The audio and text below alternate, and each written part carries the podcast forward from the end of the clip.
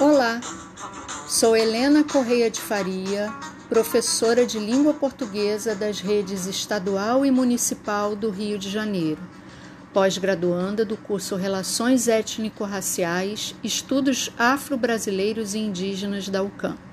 Esse é o podcast O que é ser uma pessoa branca antirracista?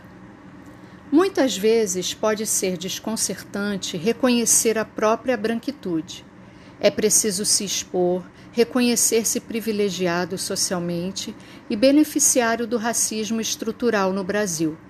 Sou uma mulher branca, educadora e pesquisadora que está vivenciando um processo de desconstrução do olhar colonizador. Como pessoa branca antirracista, busco construir processos que tornem possíveis a reinvenção de perspectivas, a promoção de aprendizagens e as ações transformadoras.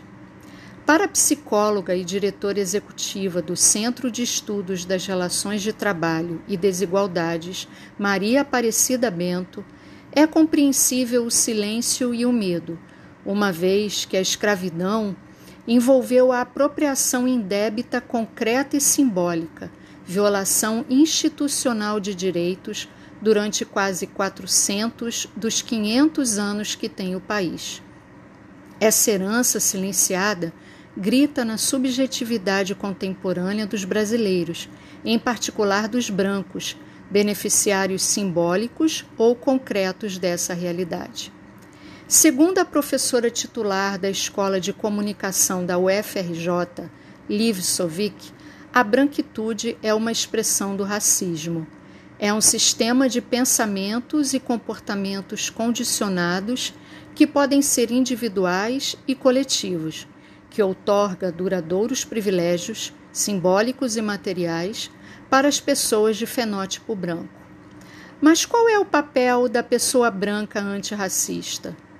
De acordo com Lourenço Cardoso, doutor em Ciências Sociais pela Unesp e professor adjunto da Universidade da Integração Internacional da Lusofonia Afro-Brasileira, a branquitude crítico-ativa é aquela referente ao indivíduo ou grupo de brancos que, a partir da autocrítica sobre os próprios privilégios, denunciam publicamente o racismo mobilizando ações pró-equidade.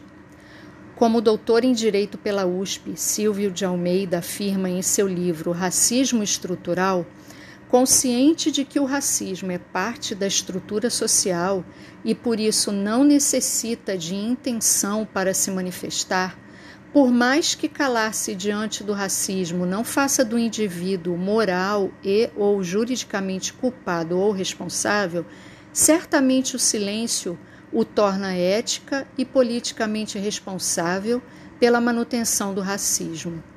A mudança da sociedade não se faz apenas com denúncias ou com o repúdio moral do racismo. Depende, antes de tudo, da tomada de posturas e da adoção de práticas antirracistas. O antirracismo é uma luta coletiva. Faz-se necessário assumir a responsabilidade pela transformação de nossa sociedade.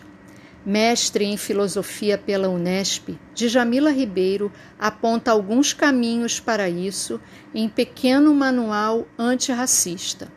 De acordo com Djamila, perceber-se criticamente implica uma série de desafios para quem passa a vida sem questionar o sistema de opressão racial. A capacidade desse sistema de passar despercebido, mesmo estando em todos os lugares, é intrínseca a ele. Acordar para os privilégios que certos grupos sociais têm e praticar pequenos exercícios de percepção pode transformar situações de violência que antes do processo de conscientização não seriam questionadas.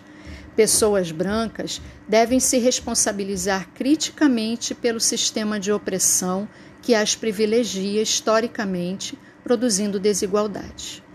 Seguindo então uma das orientações de Djamila Ribeiro, encerro o podcast de hoje com o poema Todas as Manhãs, da escritora Conceição Evaristo.